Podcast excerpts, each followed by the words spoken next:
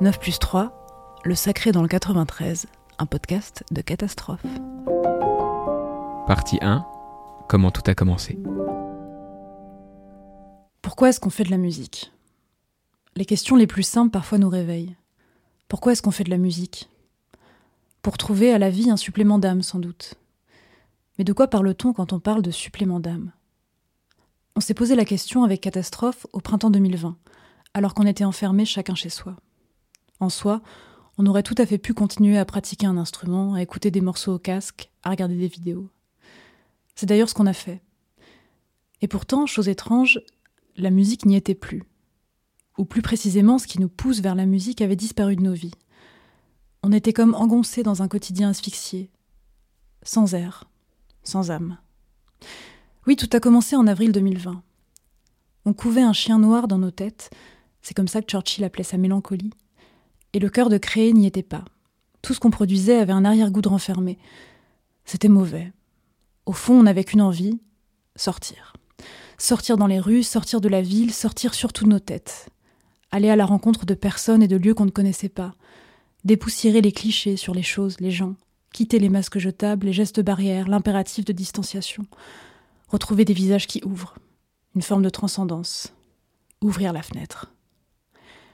On était sur le point de partir à la recherche de l'inspiration, comme si on menait une enquête, et puis on est tombé sur un appel à projet. Le MAD 93 proposait d'aider un projet se déroulant dans le département de Seine-Saint-Denis. Alors on a élaboré plusieurs idées. Écrire 93 morceaux. Non, non, ça, ça n'allait pas fonctionner. Euh, Trouver un sosie de chacun de nous dans le 93. On n'en a trouvé aucun. Peut-être faire un feat avec euh, Caris ou Vald? Non, ils n'ont- ils n'ont pas répondu. Euh, non, je pensais créer un bibliobus. Non, non, non, ça non. Ah, sinon, parcourir le département en bateau sur le canal qui cerne le 93. Euh, compliqué quand même. À force, nos cerveaux étaient un peu à plat, alors on a décidé de faire marcher nos jambes. On a bouclé nos sacs à dos, et puis on est parti. « 9 plus 3, Le Sacré dans le 93, un podcast de catastrophe. Partie 2 La marche.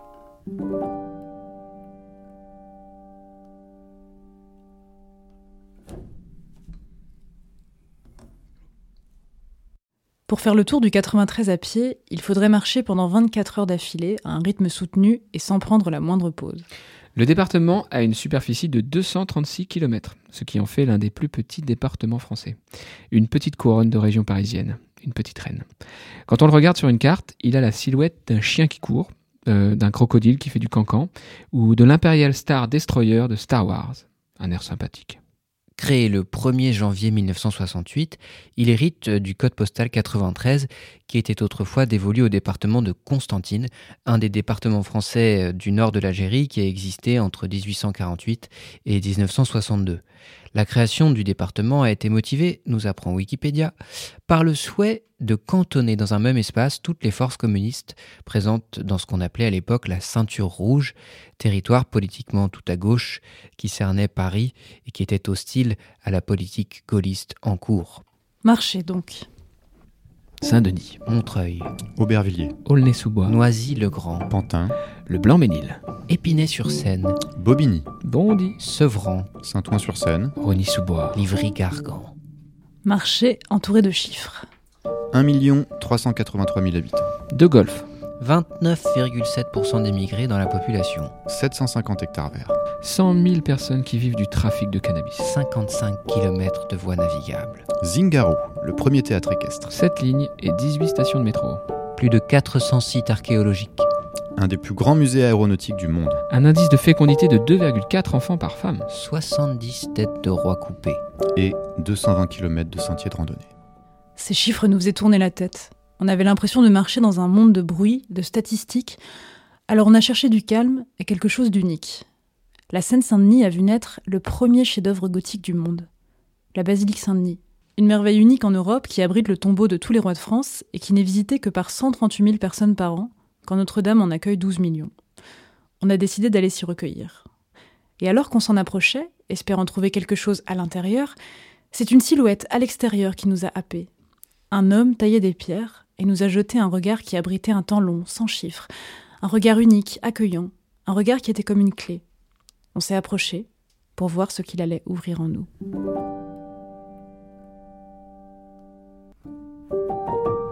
« 9 plus 3, Le Sacré dans le 93, un podcast de catastrophe. Partie 3, Les pierres. Il a fallu qu'on lui demande son prénom deux fois pour croire à ce qu'il nous disait. Il s'appelle Délivrance. Délivrance Mackinson de son nom complet. Et à sa manière de nous saluer en retirant sa casquette Gavroche, à son sourire pudique et malicieux, on le sent aussitôt. Il a le goût du mystère, une passion pour ce qui se cache. Le timbre de sa voix nous le confirme vite. C'est comme si le sens l'attendait de l'autre côté de la porte fermée. Et ce mystère, depuis l'enfance, il le place dans les pierres. Son métier, c'est de les tailler.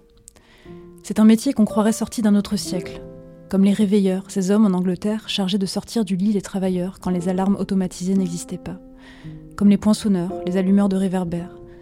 C'est un métier qu'on croirait disparu. Tailleur de pierre. C'est rare, c'est d'autant plus précieux. Délivrance Mackinson est né à Haïti en 1973 et il a grandi dans un village rempli de pierres. À 6 ans, il a commencé à sculpter un petit mouton, et puis c'était fait. Le pacte était scellé. Il s'est promis un jour d'habiter face à la basilique Saint-Denis, pour la beauté du geste. Mais avant ça, il a travaillé sur la rénovation de la cathédrale Notre-Dame, qu'il appelait sa maman, si bien qu'il s'est vu endeuillé quand elle a brûlé. Endeuillé aussi parce qu'il y avait caché des choses dans cette cathédrale. En fait, c'est ça son secret, celui qu'il finira par nous confier. Depuis 20 ans, son œil pétille quand il dit ça, sur chaque chantier, il dissimule quelque chose dans l'interstice. Entre deux pierres, il glisse des aquarelles, des lettres sans destinataire, des papiers, comme autant de signatures discrètes de son travail.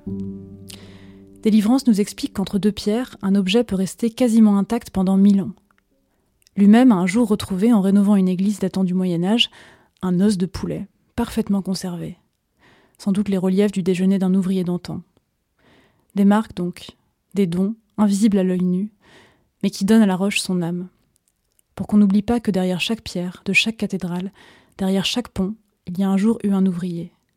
Et pour que ces lieux majestueux et pourtant discrets gardent à jamais, aux yeux des enfants et des proches de Mackinson, une part de sacré.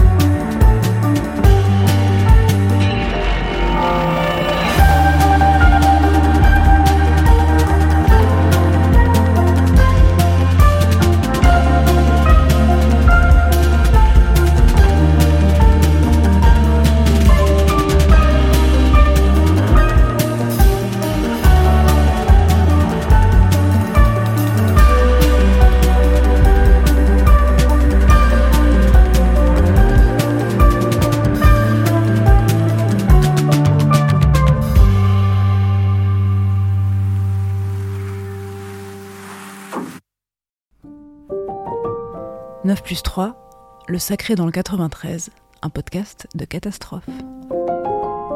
Partie 4, L'étoile rouge. À Saint-Ouen, le soir, une rue tremble. Si vous passez rue du docteur Bauer, vous la sentirez sans doute agitée de battements sourds, d'échos de mégaphones et d'un reste de chorale. Vous ne la traverserez pas sans trouble. Ce qu'on y devine, c'est la musique sacrée des ultras, les Red Star fans supporters les plus assidus du deuxième plus vieux club de football de France. Ils sont une trentaine, assistent à chaque match, préparent des chorégraphies, des tifos, ces animations visuelles de supporters, et vivent pour leur club, dans la victoire comme dans la défaite. Leur ferveur est telle que des clubs autrement mieux classés que le Red Star les jalousent. Le Red Star, c'est un club de losers magnifiques. Et si ses supporters se déplacent pour sentir les vibrations du football, ils se foutent du beau jeu. Le match, on peut d'ailleurs même le passer dos au stade, comme le font ceux qui sont chargés de diriger la chorale et les animations, ces chefs d'orchestre sportifs. Non, l'important, c'est l'énergie. L'essentiel, c'est de faire trembler la rue. Et le Red Star a tant besoin de cette énergie qu'il paye par avance, en début d'année, les amendes des supporters qui brûlent des fumigènes, ces derniers étant interdits. Dans les tribunes, c'est comme à la messe. Chacun sa place, son rôle, et au coup de l'arbitre, tous se fondent en une masse unanime et fébrile qui ondule au rythme du sifflet. Ce match d'un autre ordre commence souvent deux heures avant le coup d'envoi officiel à l'Olympique, vieux bar PMU face au stade. Ici, tout est prétexte au brassage et à l'interaction, ici, tout est politique. Le sport s'efface derrière le sacré d'une communion qui penche à gauche, et qui, en penchant, hurle. Avec la crise sanitaire, toutefois, la rue du docteur Bauer retrouvait son calme.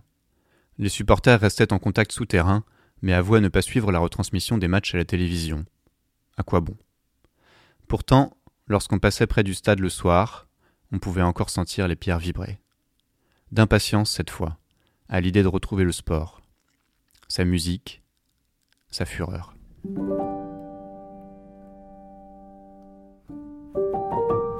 9 plus 3, Le Sacré dans le 93, un podcast de catastrophe. Partie 5, la danse. Donc, on a assisté à un match. Et au premier but marqué, on a éprouvé comme un soulèvement intérieur. Plus précisément, au son du tambour qui rythme tous les chants de supporters, on a senti, dans notre poitrine, quelque chose reprendre vie. Le foot, c'est pas seulement du foot. C'est aussi de la musique. Et ça, on ne s'y attendait pas. De la musique et aussi de la danse. Une chorégraphie sans chorégraphe, où les corps et les visages se synchronisent, où la tribune lève les bras, sursaute et s'effondre d'un même mouvement. Où les visages se détournent soudain, pour l'instant d'après s'ouvrir, comme s'ils avaient assisté à un miracle. Peut-être que pour retrouver notre élan, il fallait retrouver nos corps. On cherchait une danse sauvage qui nous communique la même ferveur qu'on avait ressentie au stade. On a décidé d'aller assister à un cours de crump. On les regarde qui dansent, comme on écouterait une histoire. Leurs gestes sont des hiéroglyphes qu'on décrypte patiemment. Les genoux pliés, cuisses lourdes et parallèles au sol. Les bras en apesanteur, pointant des directions comme s'ils les accusaient, leur visage tordu par la fureur de danser. Ils racontent des récits visibles et invisibles, joie, malice, colère. On croirait qu'ils s'énervent, ils célèbrent. On croirait qu'ils hurlent, ils acclament. Ils dansent le crump, littéralement Kingdom Radically Uplifted Mighty Praise, éloge puissant d'un royaume radicalement levé. Le mouvement est né au début des années 2000 dans les ghettos de Los Angeles et rendu populaire par un film de David Lachapelle que tous les danseurs citent comme leur référence et le fondement de leur enthousiasme. La danse est à la fois agressive en apparence et résolument non violente. Elle consiste à traquer dans une rage une pulsion de vie tenace. La grâce d'un cri. Les corps envoient vers le haut plutôt que vers l'autre. Ils viennent avec de la colère, Le retournent vers le ciel. Et ils cherchent de la beauté. La frustration, changée en foi. «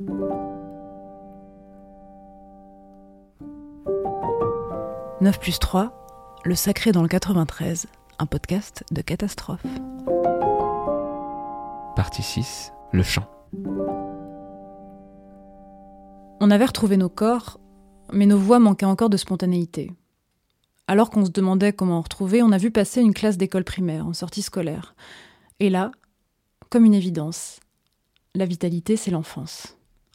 On a donc décidé de partir à la recherche d'une chorale d'enfants.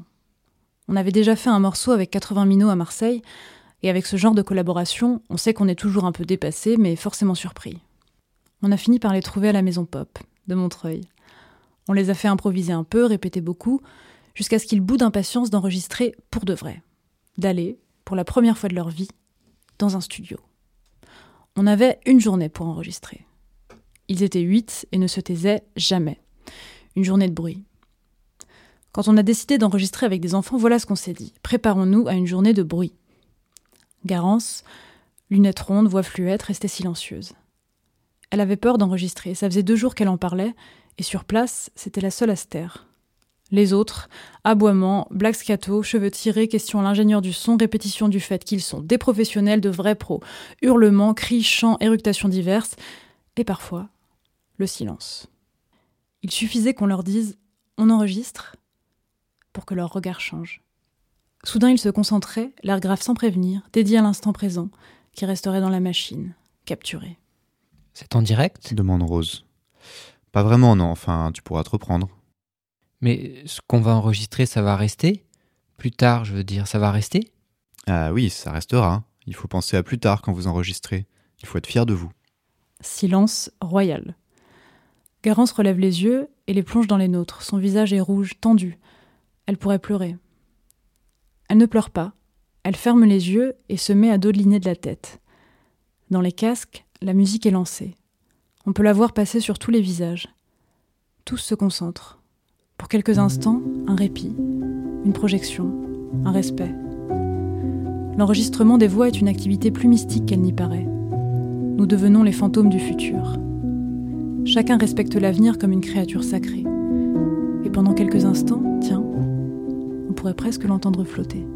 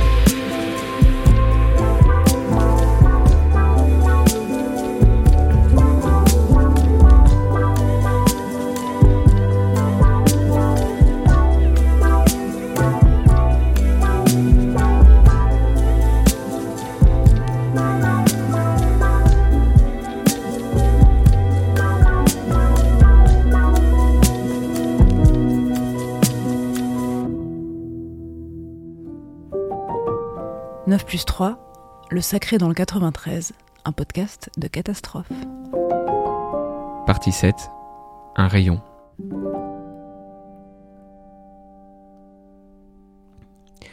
Ici, les voix nous viennent en fermant les deux yeux. Comme une vieille chanson dont le nom nous échappe. Était-elle partie ou là nous attendre?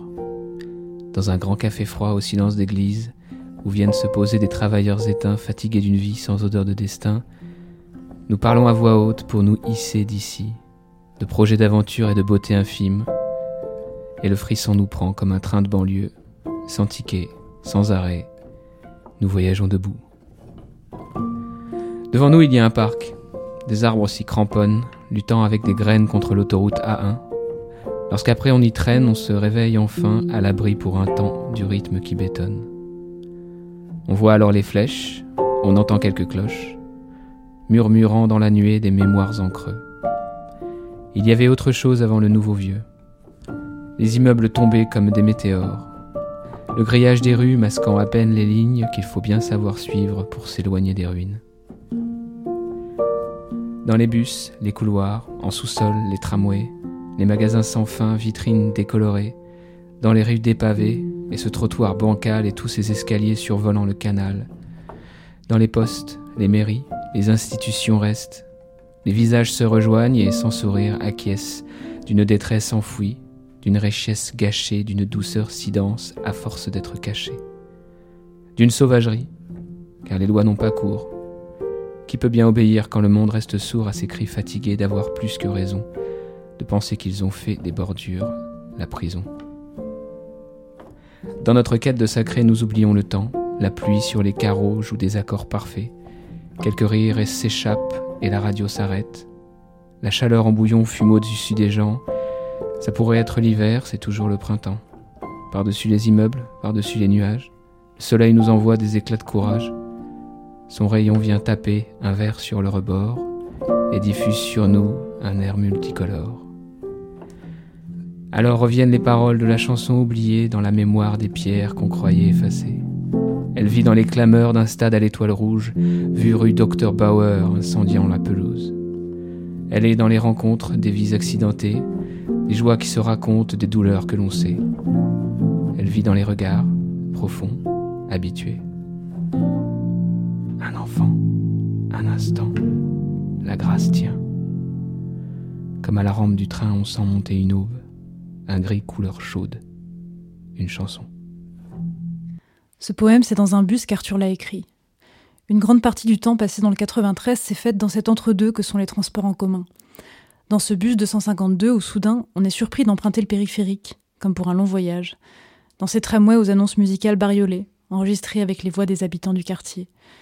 Dans ce RERE, E, enfin, qui nous conduit à Rony-sous-Bois.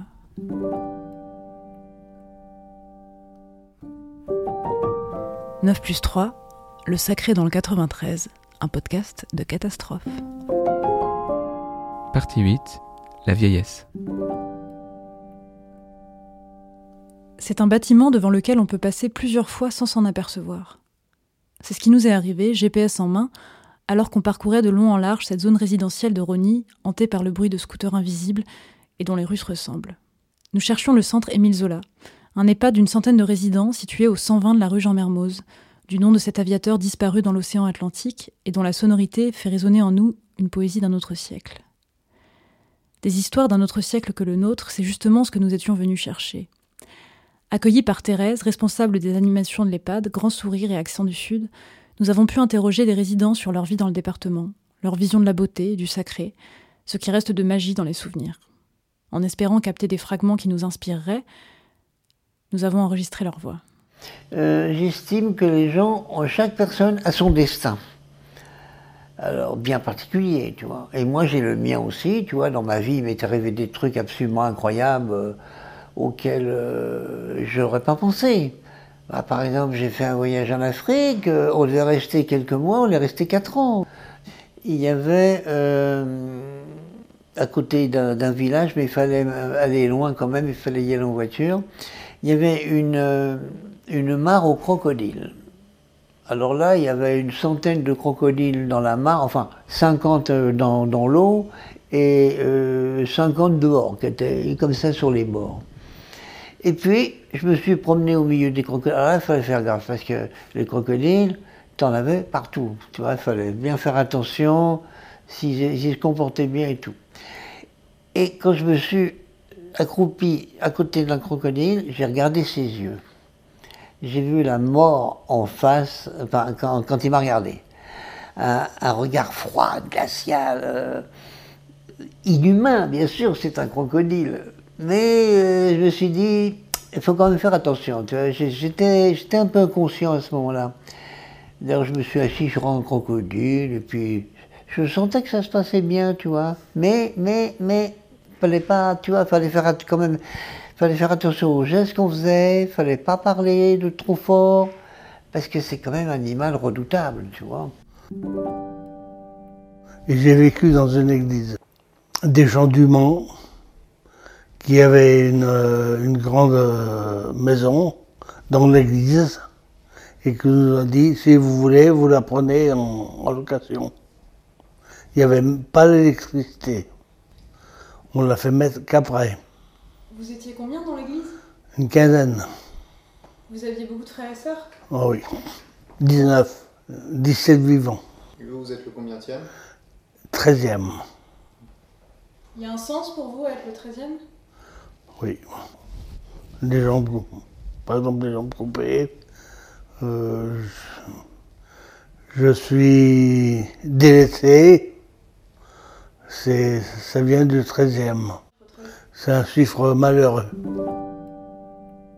J'aimerais pas, vous voyez, faire une croix avec mon, ma, cu- ma cuillère et ma fourchette. J'aimerais pas. J'aime pas. C'est quand, même, c'est quand même quelque chose. Bah oui, j'aime bien que mes fourchettes soient. J'aime pas, je vous dis qu'ils soient, qu'ils fassent une croix, j'en sais rien. Pourquoi Dites-moi pourquoi, j'en sais rien. Vous pensez que ça vous portera malheur si vous le faites? Malheur ou bon, non, mais j'aime pas. Je ne crois pas en la transcendance, je ne crois pas en l'au-delà, je ne crois pas en Dieu, je ne crois pas en quelque chose qui est au-dessus de nous. Et l'amour? L'amour, euh, disons l'amitié, voilà. Des choses qu'on n'a pas besoin de prononcer. On s'entend sans parler. On n'a pas besoin de se dire les choses, mais on sait qu'on est en accord l'un vis-à-vis de l'autre. C'était euh, à Dinard, euh, sur le bord de la mer, sur la plage. Et après, eh ben, on s'est a- allongé l'un à côté de l'autre et je lui ai pris sa main. Et là, j'ai senti quelque chose un calme, une sorte de surréalisme, de surréalité, quoi. Parce que je savais qu'elle pensait la même chose que moi et moi la même chose qu'elle. On est l'un proche de l'autre et on voudrait que ça ne s'arrête pas. On voudrait que ça se prolonge éternellement. Et vous, vous avez aimé? J'ai aimé mon mari. On s'est aimé, on a, on a été heureux. Il a fallu que ça, ça arrive. Oh, vous me faites pleurer, hein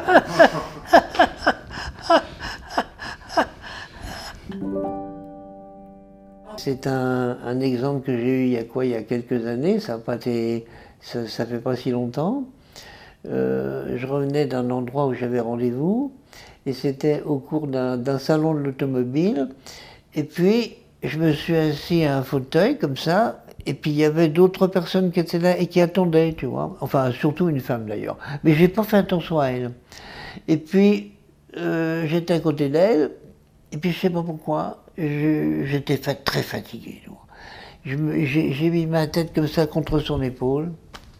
Et là, elle m'a, elle a passé ses doigts sur mon cuir chevelu, sur ma, sur, sur ma tête. Et puis elle m'a fait ça pendant longtemps, tu vois. Je n'ai même pas regardé comment elle était et tout, tu vois, mais ça m'a fait un bien fou, tu vois. Alors, est-ce que c'est de l'amour Est-ce que c'est...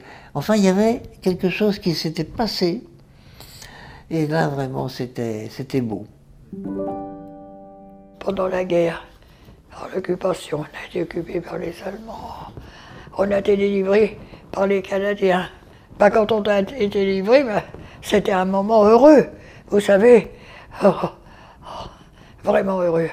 Et une chose qui s'est produite. Ils sont venus tous l'après-midi, ils vont penser, euh, on a des bouchées de six bouchées, hein. on les a fêtés, ils étaient là, les camions, tout ça, c'était formidable. Et dans une jeep, il y avait un soldat allemand qu'ils avaient fait prisonnier, qu'ils avaient ramassé. Le soldat, c'était pas vraiment un homme, c'était un gamin. S'il avait 17 ans, j'en je revois dans cette jeep, avec cette chaleur épouvantable. Ma mère dit à un Canadien, est-ce que je peux lui donner un verre de cidre?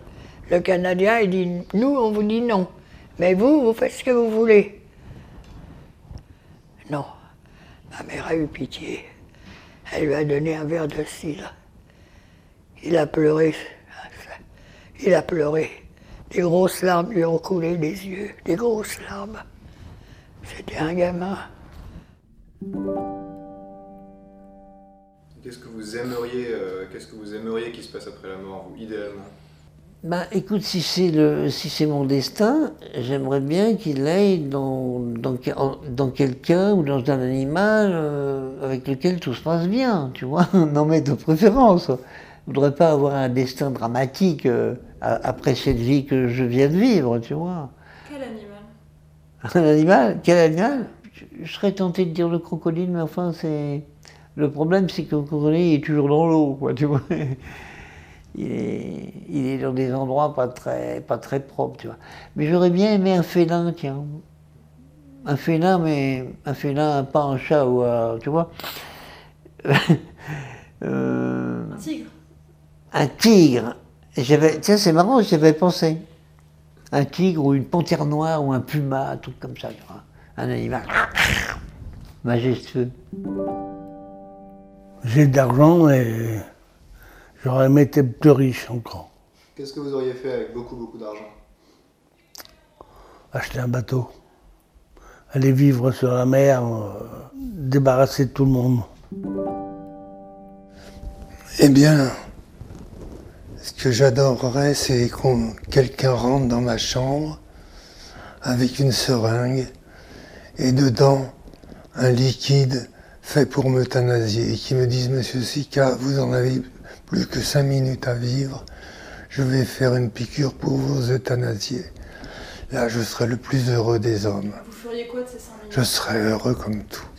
Je goûterai ce temps en me disant enfin, je ne souffrirai plus. C'est fini la souffrance morale et physique. C'est terminé. Tu vas, t'en débarrasser définitivement. Voilà. C'est mon souhait le plus cher. Je dis souvent, s'il y a quelqu'un, quelque chose là-haut, j'essaie de soulager ce que je peux de gens mal- malheureux ou qui ont besoin de quelque chose, ou besoin de. qu'on leur remonte le moral. Qu'est-ce que vous voulez que je d'autre? Je peux pas faire grand-chose d'autre. hein. Surtout maintenant, à mon âge, j'ai 100 ans. hein. Alors, c'est un peu dur. Mais tout revient dans ma tête, j'en pense à beaucoup de choses. Oh, je me dis, je dois arriver qui arrive. Qui êtes-vous? On se connaît. C'est vous que j'ai vu hier. Votre voix m'est familière.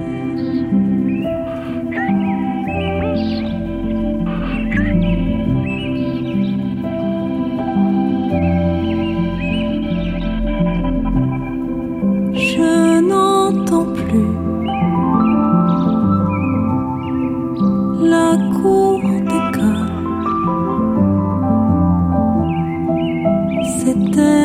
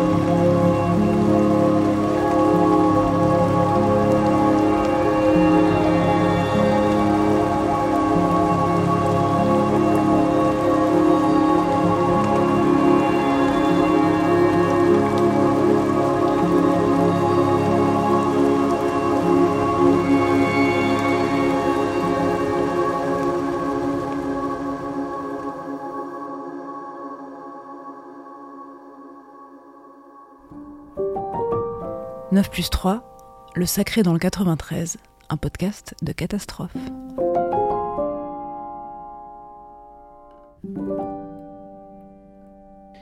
Une femme qui a 100 ans, des rayons de lumière sur son visage. Un geste d'amour qui brille dans la mémoire d'un homme. Des voix d'enfants, capturées dans un studio avant qu'elles ne changent.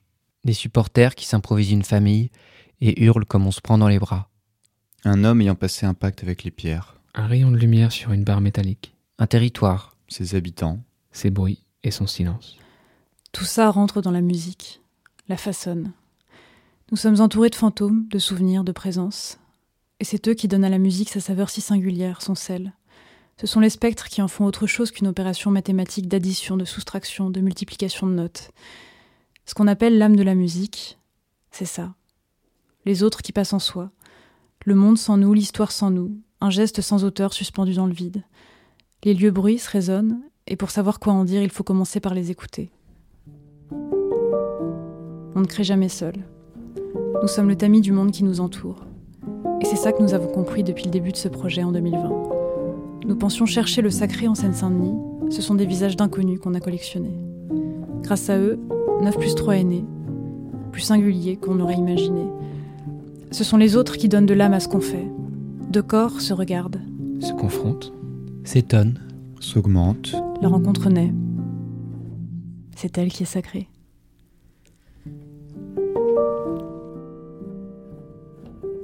C'était une série de podcasts de catastrophes, soit Carole Teillardéry. Arthur Navellou. Pierrot. et Blandine Rinkel. Merci au MAD 93 et aux salles partenaires pour leur accompagnement tout au long de la création. À Léa, Juliette, Ivana, Fanny, au soutien du département de la Seine-Saint-Denis et de la région Île-de-France. À Monsieur Sica, Madame Fauché, Monsieur David et Monsieur Wagner, à la résidence Émile Zola et à Thérèse Somano. À notre label Tricatel, à Théo Herrerias et Crayon pour la réalisation des morceaux, à Yann Arnaud et Peter de Wagner pour le mix et le mastering, à Lou Bénèche pour les illustrations et à Guillaume Jaoul pour la prise de son au studio Tropicalia.